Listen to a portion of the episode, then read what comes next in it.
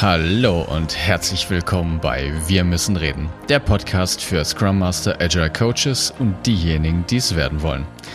Hier geht es um die Themen Organisationsentwicklung, Arbeiten in agilen Teams, der Umgang mit Komplexität und Leadership. Es geht um deine Fragen aus deinem konkreten Alltag und wir geben dir Denkanstöße. Schön, dass du wieder eingeschaltet hast und los geht's.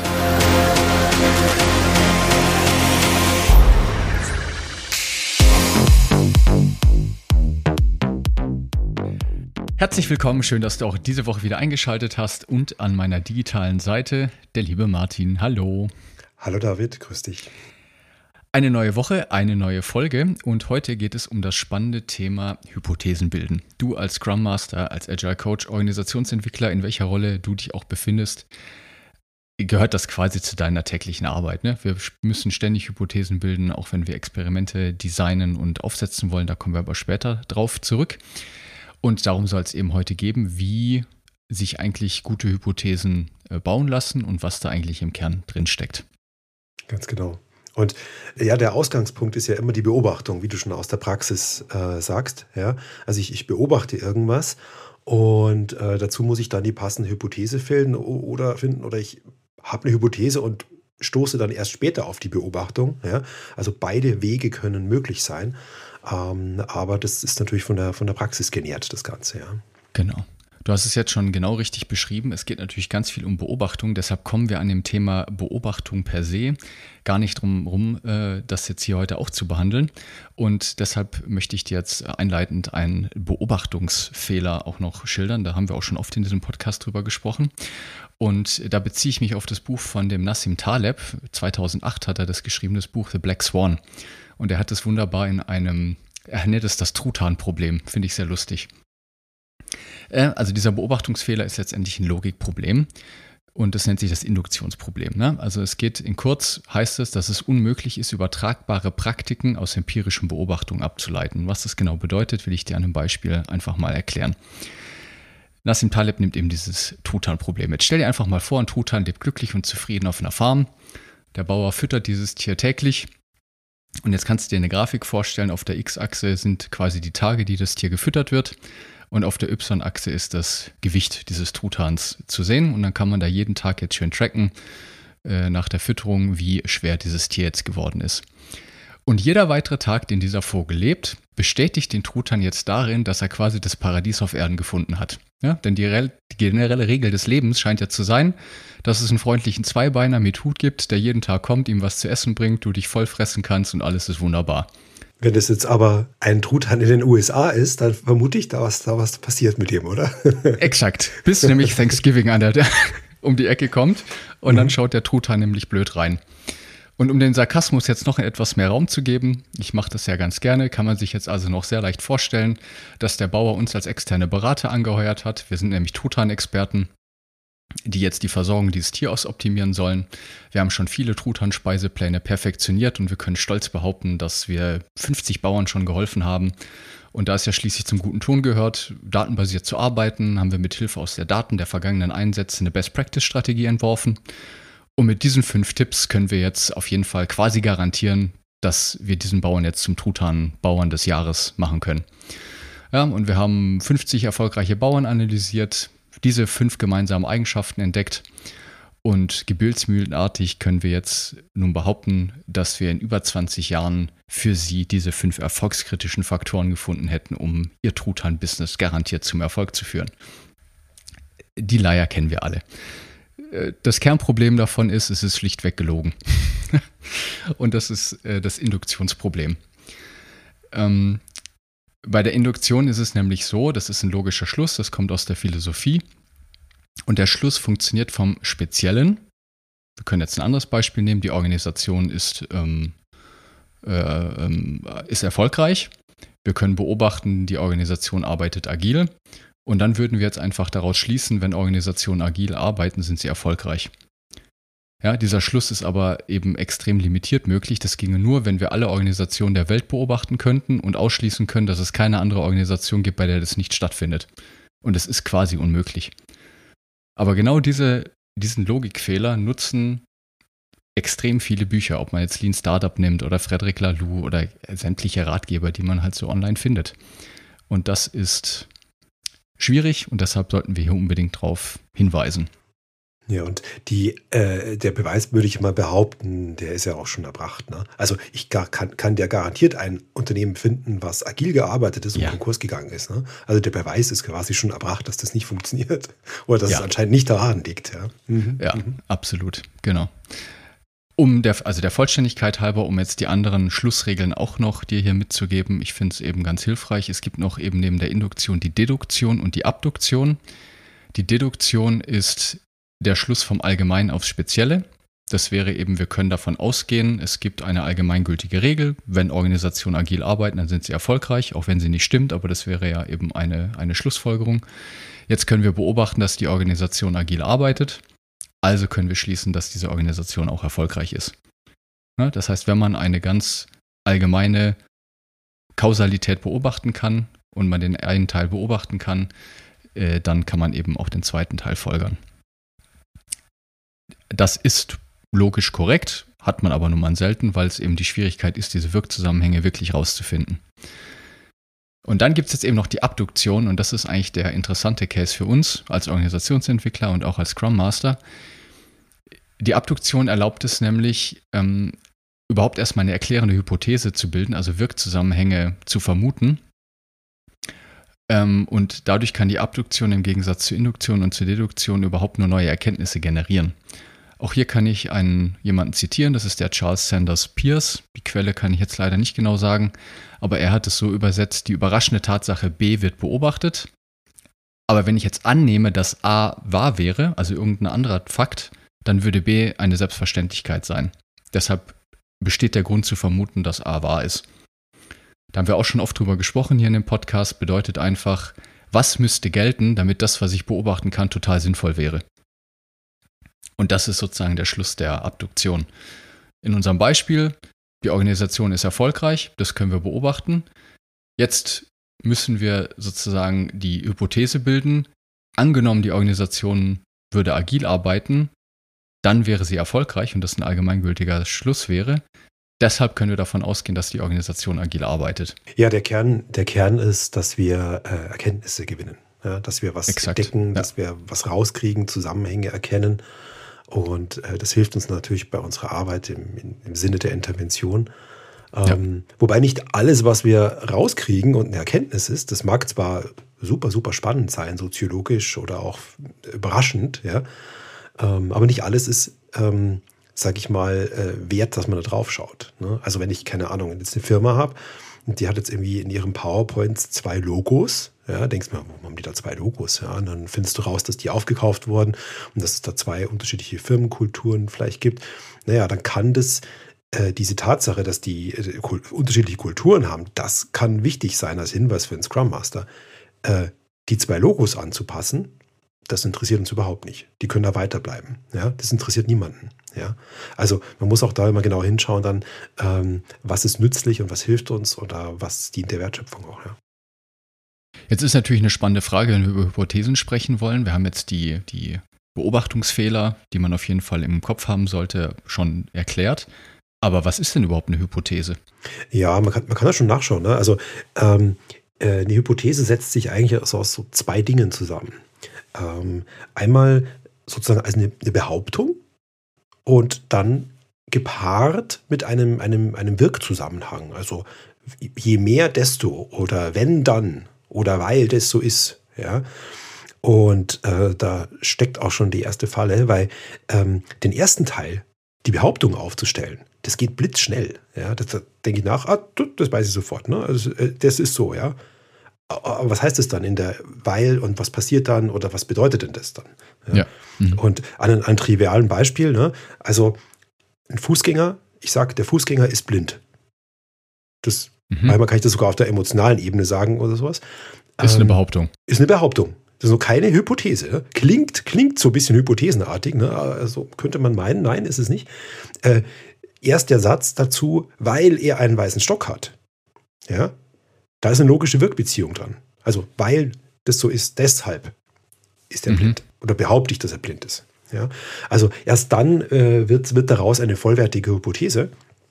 Ähm, und äh, im Organisationskontext ist, ist das ähnlich. Ne? Also wenn ich jetzt irgendein Beispiel bringe und sage zum Beispiel, äh, in dieser Firma wird man äh, dann befördert, wenn man früher mal ein Programmierer war oder vielleicht sogar ein Programmierer ist und männlich ist. Mhm. Dann ja. ist es natürlich genährt aus dieser aus einer Beobachtung, die ich gemacht habe, und da habe ich jetzt diese Behauptung aufgestellt. Ähm, gratuliere, das ist schon mal gut, ne? weil man hat was beobachtet, ah, okay, man freut sich dann auch ein bisschen, ah, ist cool, das, ist, das könnte sein, ah, ich habe ein gutes Gefühl dabei. Ja, mhm. Aber ähm, da fehlt natürlich die logische Wirkbeziehung dazu. Ja? Also man könnte sagen, warum ist es so oder was ist die Auswirkung für die Organisation? Ja? Und, und da kann, muss man nachdenken, das kann natürlich alles Mögliche sein dann. Und da darf und kann man sich auch spinnen, also je mehr, desto besser am Anfang. Ja? Ähm, keine Ahnung, zum Beispiel, weil die Firma historisch so gewachsen ist und früher eh alles Männer waren und ähm, das sich als erfolgreich herausgestellt hat, dass Programmierer äh, die Führungskräfte und, und, Projektleiter waren und wenn die da technisches Wissen gehabt haben, sind die erfolgreich gewesen. Ja? Also weil das so ist, deshalb ist das so passiert. Dann habe ich meinen Wirkzusammenhang. Und mit dem kann ich jetzt was anfangen und auf ähm, weiteren Gedanken rumspenden, ob ich da eine Intervention machen möchte oder nicht. Genau, weil nur wenn ich jetzt eine Hypothese habe, also eine Behauptung plus einen Wirkzusammenhang, kann ich ja jetzt im nächsten Schritt überhaupt erst sinnvoll Experimente designen, weil ich ja mit dem Experiment probiere, diesen Wirkzusammenhang entweder zu bestätigen oder zu widerlegen. Wissenschaftlich ja. gesehen am besten sogar zu widerlegen, weil jetzt ist das eben das Induktionsproblem, nur weil ich es bestätigt habe, heißt es nicht, dass es generell so sein muss. Es kann jetzt erstmal in unserem kleinen Kontext so sein, aber eine allgemeingültige Aussage können wir dann noch nicht treffen. Ganz genau. Also äh, man benutzt es dann, diese Hypothese. Ähm, das, das, Mittel dazu ist, ist äh, verkettete Gespräche, ja, äh, indem man dann mit Mitarbeitern spricht und äh, dann entweder äh, sagt, nee, nee, nee, bei uns ist es ganz anders oder ja, ja, stimmt, da hast du recht. Ne? Und dann verprobe ich das und sehe, ah, okay, da scheint wohl was Wahres dran zu sein. Und, ähm, die, äh, und ich freue mich, dass ich richtig gelegen bin. Aber das ist nicht der Ziel von Hypothesen im organisationalen Kontext. Ne? Also man darf auch falsche Hypothesen machen. Ja? Äh, sollte man sogar. Also das ist die Kunst sogar auch mal eine falsche rauszuknallen, ja? Äh, damit ich eine Reaktion bekomme. Also ich, ich baue falsche Hypothesen bewusst ein, so Fragen, äh, Gesprächen, um eine Provokation zu bekommen.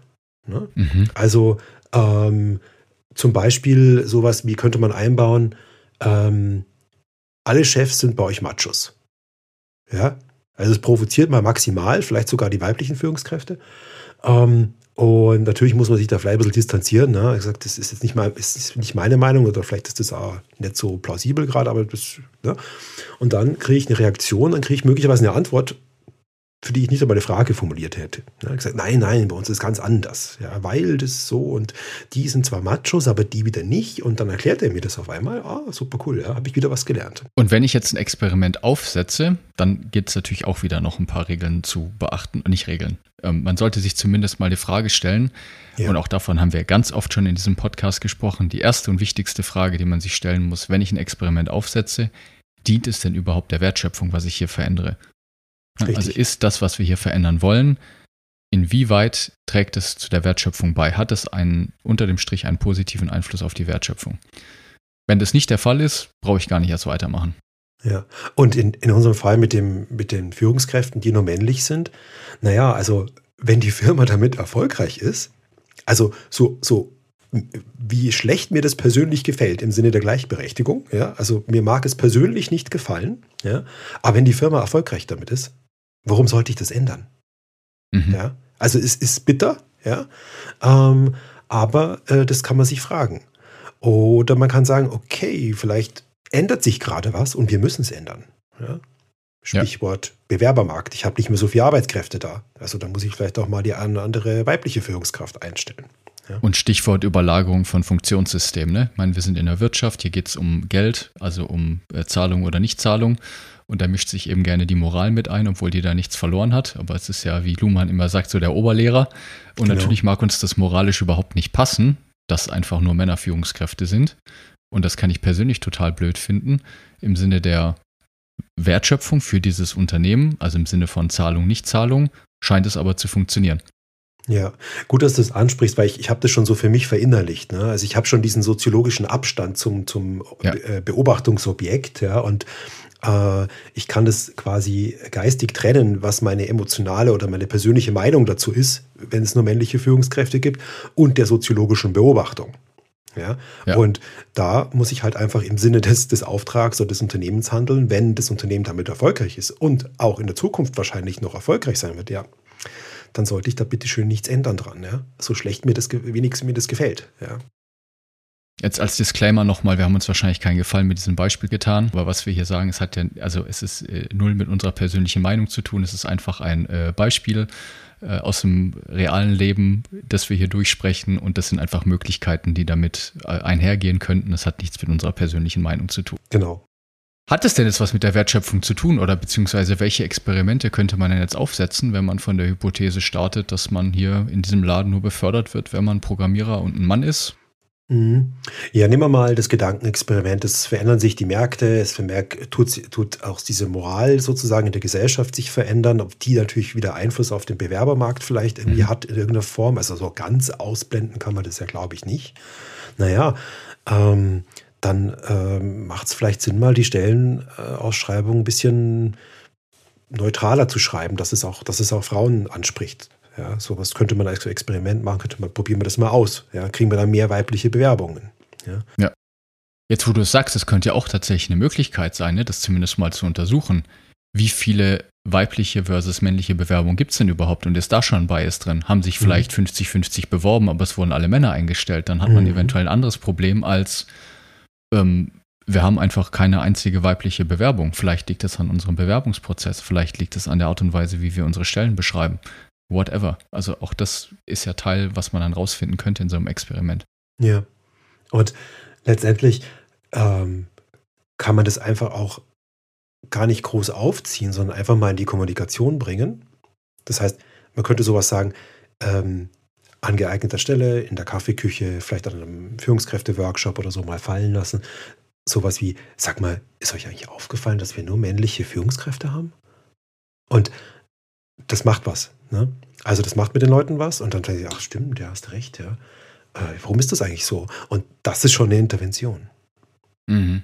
Ja. Die sozial verdaut wird. Gut, dann noch als weiteres Beispiel damals tatsächlich auch ein reales Beispiel, was mich damals betroffen hat, war eben, dass es zu einer Projektsituation so war, dass wir extrem viele Projektanfragen bekommen haben von Kunden, die wir nicht bedienen konnten. Und es war wirklich so, dass es schmerzhaft war.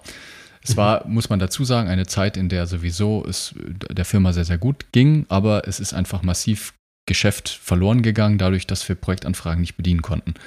Also war die Frage, wie schaffen wir es denn jetzt überhaupt, diese Projektanfragen äh, zu bedienen. Und eine These war damals, die wir eben aufgestellt haben, dass wir zu wenig oder dass wir momentan diese Projekte nicht besetzen können, weil wir in der Vergangenheit zu wenig für die, in dem Fußball würde man Jugendarbeit sagen, ne? also wir haben zu mhm. wenig investiert, um junge Menschen frühzeitig in die Entwicklerjobs äh, einzulernen und das, was nur von der Uni kommt, hat halt eben nicht die Qualitätsansprüche gehabt, die man sich halt gewünscht hat, um sie direkt aufs Projekt zu schicken.